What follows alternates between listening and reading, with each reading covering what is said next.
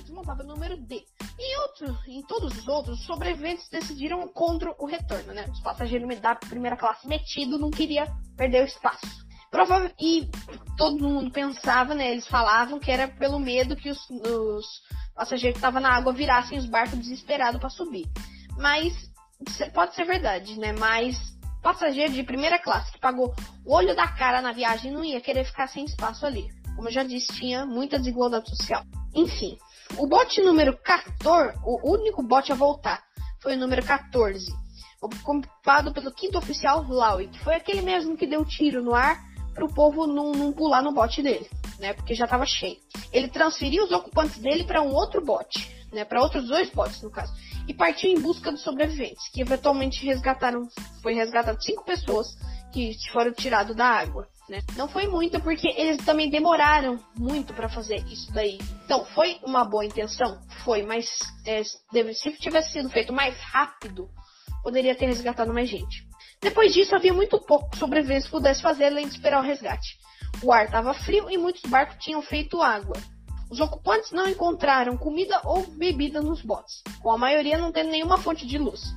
A situação era pior nos Montável B, que havia sido emborcado e estava flutuando com mais de 30 pessoas em cima, entre eles Lightoller e Bright. É, ele tinha virado o bote, então eles estavam do lado que era para ficar na água, eles estavam em cima desse lado aí. Aparece isso também no filme Titanic. Os sobreviventes do Titanic foram resgatados a partir das 4 da manhã no dia, do dia 15 de abril pelo Carpathia, que correu durante a noite em velocidade máxima, um risco considerável, porque eles estavam muito mais rápido do, do que podia, estava cheio de gelo na área né?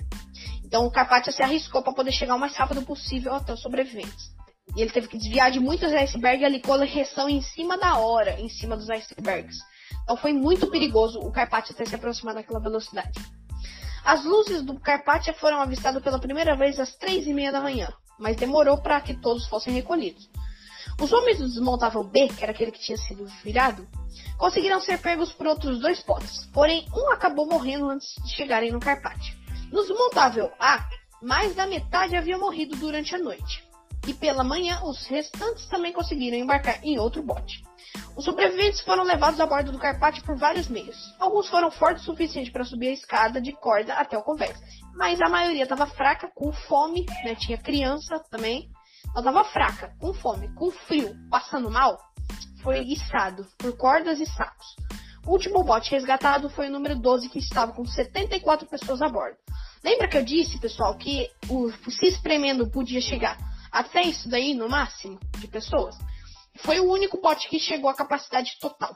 O mar estava calmo, então dava para encher bem o bote. Era só tomar cuidado para não virar, mas tinha como, tá bom? Todos os sobreviventes estavam a bordo do Carpate por volta das 9 horas da manhã. Houve algumas cenas de alegria porque algumas famílias se encontraram, amigos, né? Porém, a maioria tomava ali era tristeza. A tristeza tomou conta a bordo do Carpathian. Outros dois navios apareceram às 9h15 da manhã, o SS Mount Temple e o California, e durante a noite foi, e foi, durante a noite foi avistado um outro navio longe disparando fogo de artifício. Ou seja, lembra que eu disse do California no outro episódio que ele desligou o rádio dele? O California viu lançar os foguetes do Titanic porque ele era o mais próximo. Só que eles desligaram o rádio, eles não, não captaram o pedido de socorro do Titanic. E isso era crime. Tanto que depois que o California ancorou, a tripulação foi julgada, né? Porque, gente, não pode desligar o rádio. Ah, tô cansado, vou dormir. Não, tem que ter um substituto ali. É por coisa de emergência mesmo. Então foi irresponsabilidade por parte da tripulação do Californian, sim. Ele não podia ser tão grande, mas poderia ter ajudado bastante sobrevivente, já que ele estava próximo, os bots poderiam ter sido usados da, com a finalidade que deles, né? Que como na época era de se esperar que tinha navio um perto do outro, poderia ser usado o bot várias vezes. Se o Califórnia tivesse ali, poderia ter ajudado sim. E a tripulação ficou confusa com o significado dos fogos também, então o Califórnia não fez nada. O Carpathia ele estava indo para filme na Áustria-Hungria, né? Na, ou seja, ele estava indo para Europa.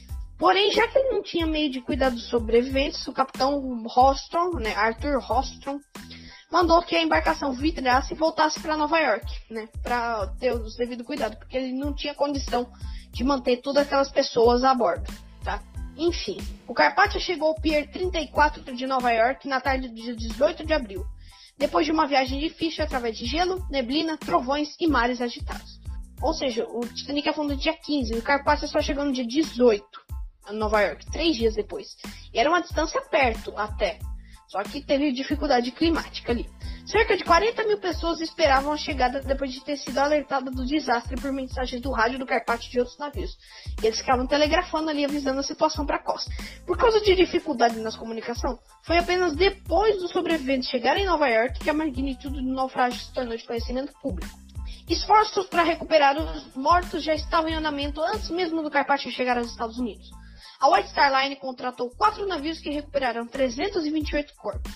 119 foram enterrados no mar, ou seja, embrulharam o corpo, colocaram os pesos ali e jogaram no mar. Enquanto os outros 209 foram levados para Halifax, no Canadá. Os corpos da grande maioria vítima, né, da maioria das pessoas do Titanic nunca foi encontrado. Com a única evidência de suas mortes sendo encontrada 73 anos depois nos destroços encontrados no fundo do mar pares de sapato lado a lado, onde os corpos estavam antes de se decompor, né? Então tinha ali os objetos.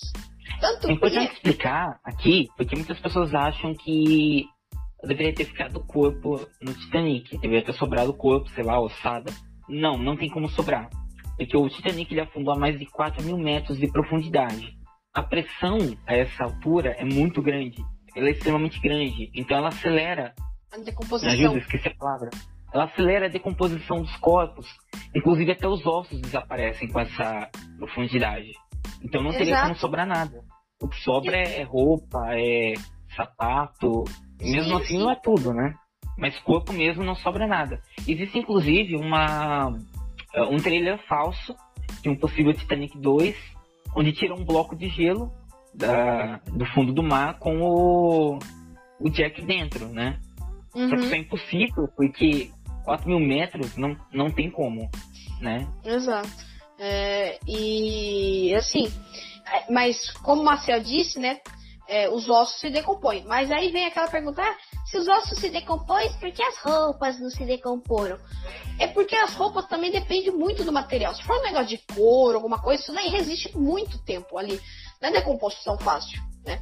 E outra coisa, ali, mesmo ali onde o Titanic tá, tem peixe ali naquela, naquela área, certo? Todo o oceano tem peixe. E esses peixes também têm peixe carnívoro, certo? Então, mesmo que o corpo chegue até o fundo do mar, alguém, alguma coisa, sem ser a própria decomposição, alguma coisa vai comer aquela coisa lá, certo?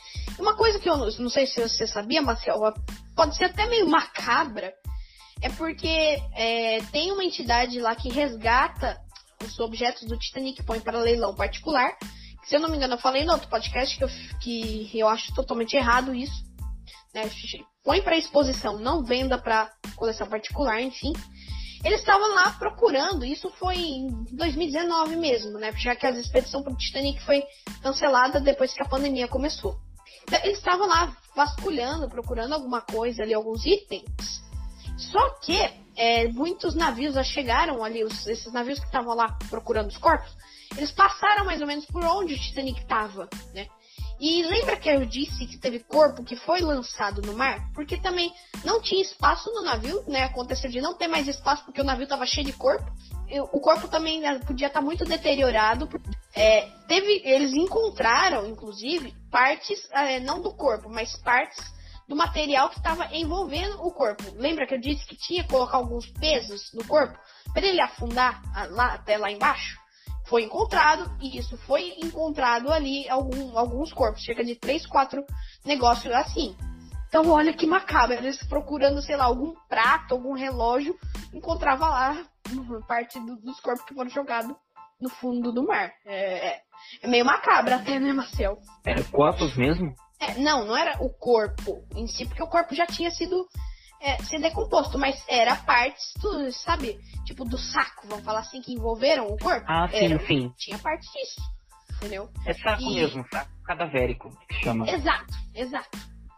Encontraram isso daí. Imagina ah, como deve ter sido a reação do, do povo lá, entendeu? Deve ter sido muito estranho. A reação pública foi principalmente choque e ultraje direcionada contra várias questões. Por que não tinha tanto não tinha bote para todo mundo a bordo? Porque o Ismay se salvou enquanto muita gente morreu. Porque é fato interessante. O Ismay, que era o presidente da White Star Line, ele tava lá falando, gente, entra no bote, tudo. Só quando ele viu que o bote estava prestes a ser abaixado, ele não ficou para trás. Ele subiu no bote, que ocupou um espaço de mulheres ali, subiu no bote e, e dele o bote desceu. Ele se culpou pelo resto da vida, a imprensa julgou muito ele, né? que ele abandonou o navio e ocupou vaga de outras pessoas que poderiam ter salvo ali. Então ele foi fortemente criticado. Tanto que ele ocupou a cabine do médico ali no Carpathian até ele voltar a Nova York. Mas todo mundo ficou muito pé da vida com ele. Todo mundo começou a odiar o Smith ali. Ao contrário do tipo do Smith, que o Smith, a última vez que se viu ele, ele estava na ponte, ele foi para a ponte do Titanic com a água já chegando ali, se entrou dentro da ponte ali, fechou a porta, né? Que tinha uma salinha, tinha uma salinha dentro da ponte, que era uma sala de mapas, tudo ali. Se, se foi lá, fechou a porta e nunca mais ouviu falar do Smith. Ele foi pro fundo do mar junto com o seu navio. Assim como Thomas Andrews também cedeu o colete salva-vidas dele para uma mulher que, tá, que tinha esquecido o colete no, nos aposentos. Tinha dado dela para a filha e o Andrews deu o, o colete dele para ela ele acabou é, indo junto com o navio, nunca se encontrou o corpo dele. E nem do Capitão Smith. Assim como outras, muita gente ali da tripulação, como eu disse, ficaram até o fim nos seus postos ali, fazendo possível para o Titanic ficar é, iluminado e tudo. Tá? Tinha um nome que eu ia falar de um cara que trabalhou na construção do Titanic lá em Belfast mesmo, tá? E tava no, no Titanic que a última vez que se viu ele estava correndo para a sala de máquinas e nunca mais se viu ele. Eu esqueci o nome dele, mas se vocês verem o documentário Titanic a Lenda, tem no YouTube, vai estar falando o nome dele agora. Se me vier, é, se eu lembrar, eu falo depois. Tá bom?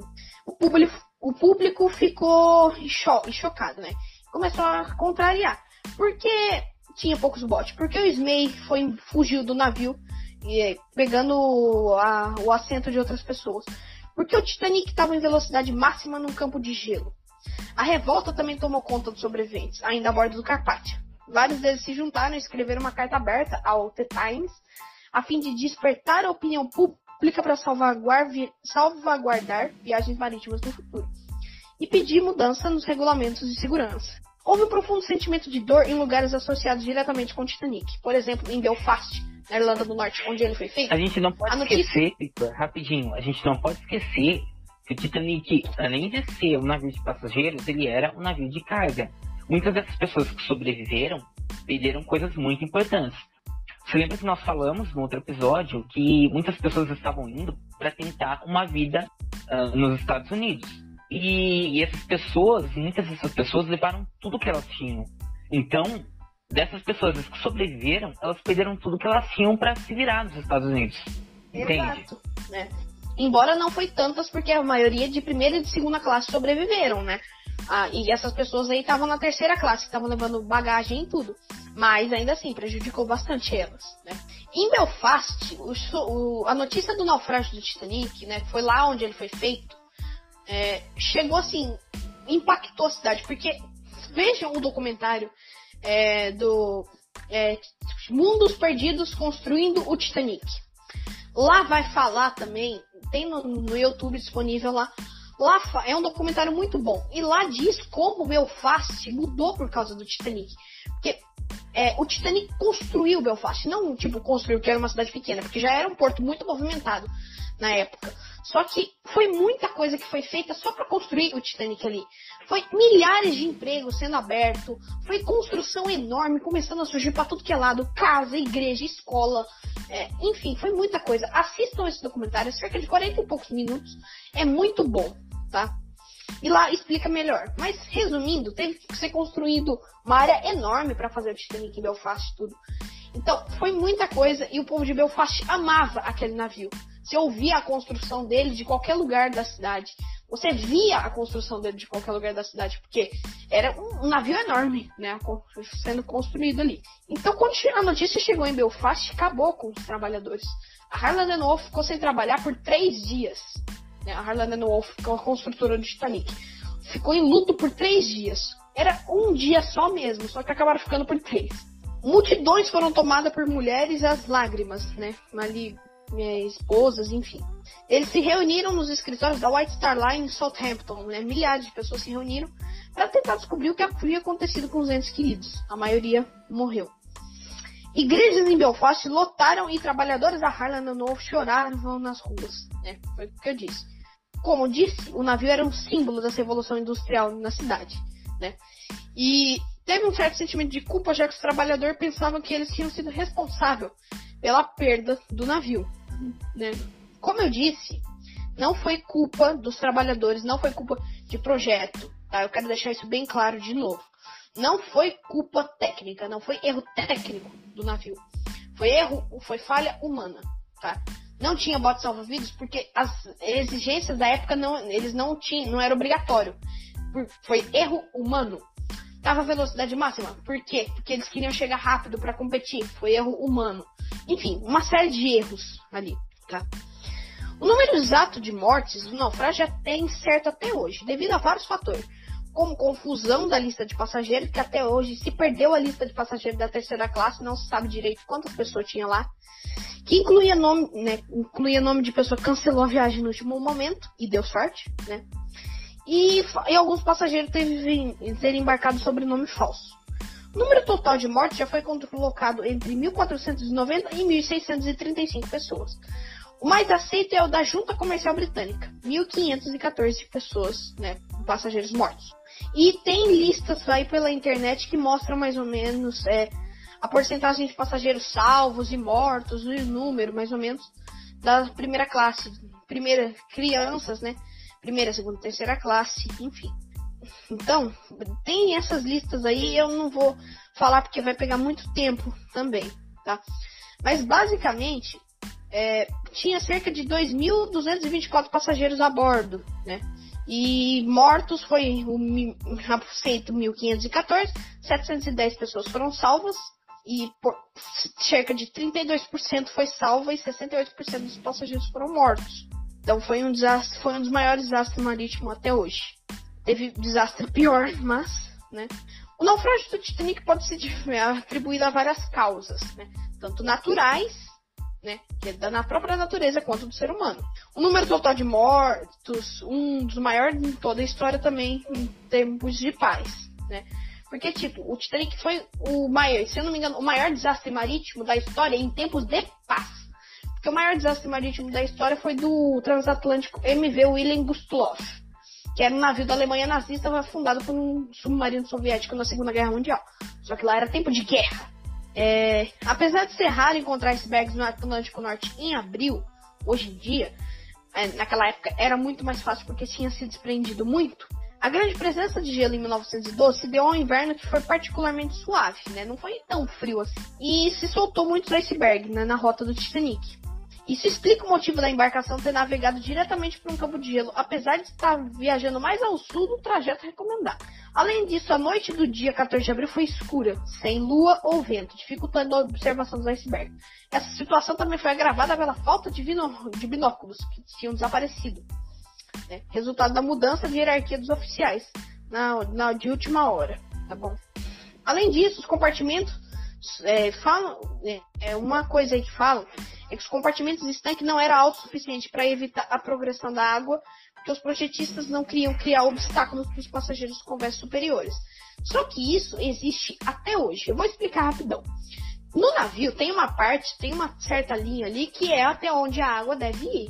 Para e subir um pouquinho acima disso, tudo bem. Só que as partes estanques, elas têm que ir até certo nível do navio. Normalmente da superestrutura para baixo, né? No casco mesmo.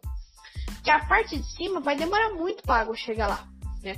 Eu já vi como é essas, portas estanques, eu já vi pessoalmente que eu viajei em 2019 a bordo do, de um navio da MSC.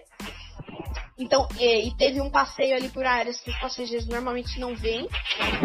Teve um passeio ali, foi em vários lugares, mas enfim, não, eu vou entrar em detalhes sobre essa viagem num outro episódio. E teve áreas ali que foi mostrado, deu para ver as portas estanques, sim, tá? Elas sobem, elas vão até um certo nível, Porque também não dá para você colocar com porta no, é, tipo, no deck, no, no, exemplo do navio que eu fui, que era o MSC Civil, é, se eu não me engano, ele tinha 18 decks, né? 18 andares, vamos falar. Então, não dá para você colocar uma comporta estanque do, do, do, andar de lá de baixo, né? Do, do, vamos falar do deck 0 até o deck 18, né? Já que o navio é alto pra caramba, só o Titanic tinha 53 metros de altura, não dá para você fazer tudo isso. Então vai até certo ponto. Só que isso persiste até os dias de hoje, né? Então não foi um erro de projeto. Poderia ser um pouco maior? Poderia. Mas não foi erro de projeto, não foi por culpa disso daí, tá bom? É porque era muita água entrando no navio e essa água foi pesando, foi afundando e foi subindo por cima. A culpa também não dá para prevenir tudo que pode acontecer num, num desastre, né?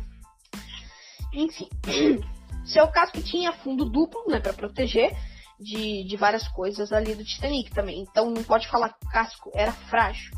E enfim, era um casco, um aço de boa qualidade e tudo, né? Como eu já disse no outro, no, na outra parte do episódio. Foram também instaurado inquérito no Reino Unido e nos Estados Unidos após o naufrágio. O americano começou no dia 19 de abril sobre a presença do senador William Smith, né? É parecido com o Capitão Smith, mas enfim. E o Império Britânico começou no dia 2 de maio sobre a presença do Lord John Bigman. Tá? É, eu li esse nome porque eu também não vou decorar de cabeça. Ambos chegaram à conclusão semelhante. Os regulamentos sobre o número de botes salva-vidas que os navios deveriam carregar estavam inadequados. Primeiro, o Capitão Smith. Segundo, o Capitão Smith não deu atenção adequada para os avisos de gelo. Como eu disse, erro humano. Os botes não tinham sido preenchidos da forma correta. Outro erro humano, né? Terceiro, e a colisão foi o resultado direto do Titanic ter entrado em uma área de perigo em velocidade muito alta. Quarto, esses foram os principais motivos do naufrágio, né? Dele ter colidido. Só que não tem erro técnico nisso daí. E eu tenho que deixar bem claro isso, tá, pessoal?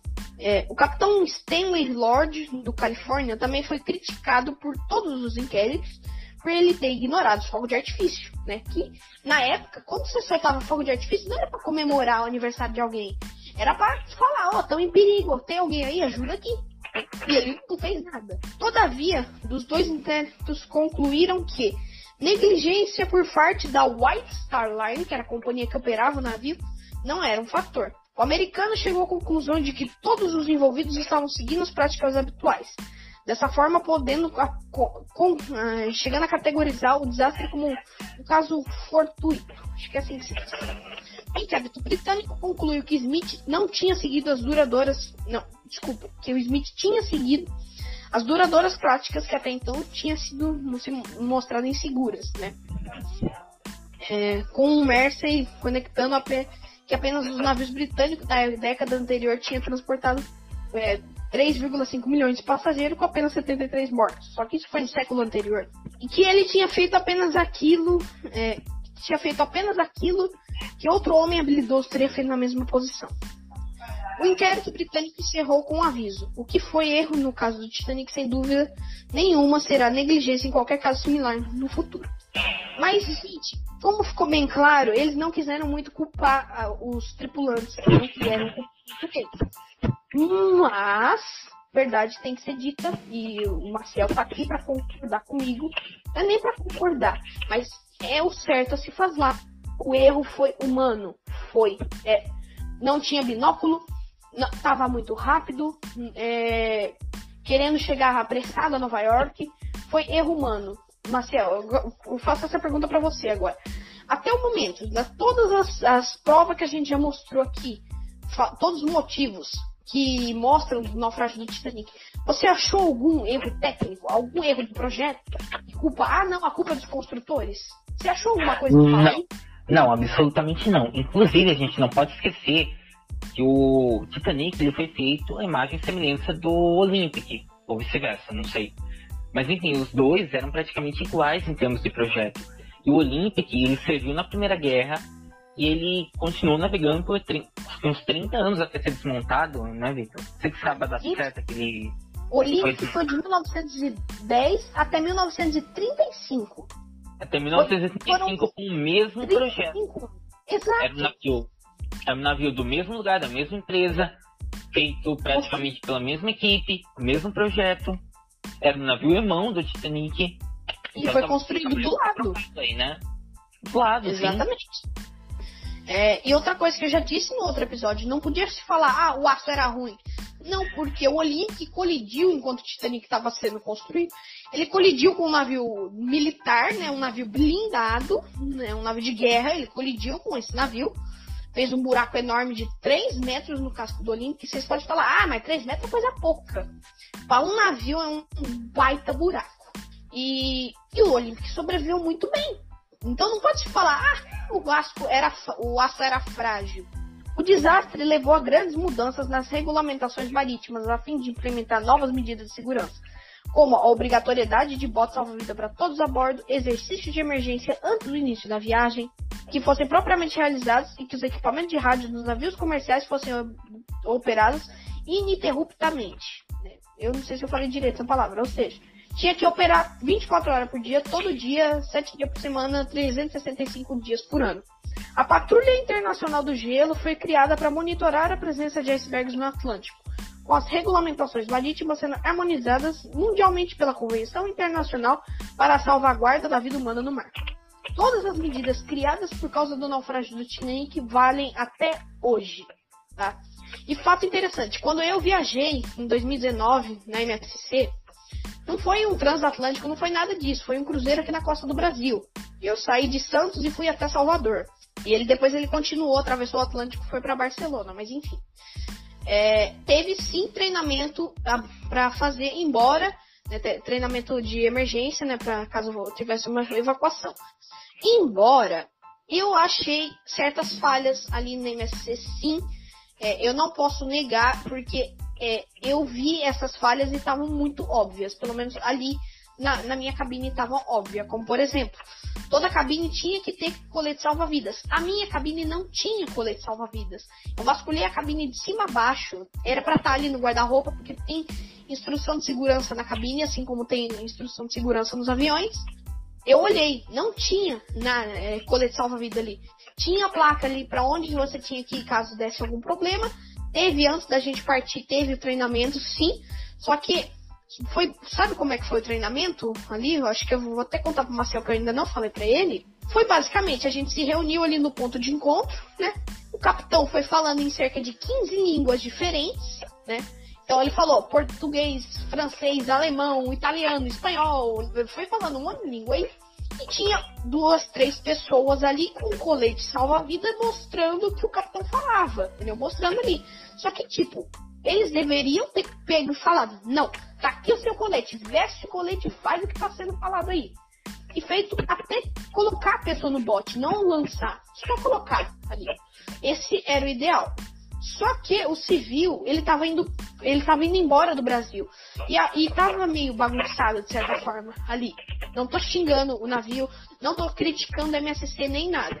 Só tô apontando que, de fato, foi um erro. Poderia ter dado alguma coisa errada ali na viagem? Poderia. Graças a Deus não deu. Né? Pelo menos comigo Victor. Uma pergunta aqui. Como você colocou, como você falou sobre o civil agora. Se tivesse acontecido naquele dia a mesma coisa, vamos imaginar a mesma coisa nas mesmas condições que aconteceu com o Titanic. Você acha que você teria sobrevivido? Olha, é, sinceramente, eu nunca, eu nunca parei para pensar nisso, Marcel. Porque, como eu disse, ou como eu apontei agora, teve falha ali no civil, sim. Porque não tinha o colete ali pra, pra gente. A gente teria que correr, sabe lá Deus onde conseguir a tranqueira do colete salva-vidas. Só que, de certa forma, a viagem estava até que organizada, né? Então, se tivesse acontecido alguma coisa, também como estava na costa brasileira, tinha navio de segurança ali por perto, tinha gente por ali. É, vem a pergunta, eu teria sobrevivido? Eu, eu acho que sim, porque mesmo que não tivesse o colete, mesmo que tivesse os erros ali, hoje em dia tem mais jeito de segurança. Dá problema, acende luz de emergência. Tem gente ali com um megafone falando, tem sistema de segurança no navio. Em 1912 você tinha que bater de porta em porta para falar, sobe, querido. Agora não, agora você aperta um botão ali e fala em 15 línguas diferentes. Mas tem como falar. Então, eu acho que se tivesse dado alguma coisa, felizmente não deu. Eu, eu, eu espero eu, que eu tenha sobrevivido sim, né? Porque é, hoje em dia eles não têm, de certa forma, essa prioridade. Ah, mulheres e crianças primeiro. Mas eles dão uma certa prioridade ali para embarcar. Eles tentam fazer organizadamente. Só que hoje em dia a navegação é muito mais segura do que naquela época. O último grande acidente marítimo foi o Costa Concórdia em 2012. Foi erro humano também. Eu pretendo ainda fazer um podcast falando do Costa Concórdia. Mas foi erro humano. Já tô deixando claro aqui, tá bom? É, mas enfim, eu precisava falar da, da experiência que eu tive no MSC. Mas eu acho que eu teria sobrevivido sim. Os destroços do Titanic, agora, que é a última parte que eu acho que a gente tem que falar. Até sua descoberta, acreditava que o navio tinha se afundado inteiro, porque tinha passageiro que falava, não, ele afundou inteiro. Tem o passageiro que falou, não, ele não afundou inteiro, ele rachou em dois.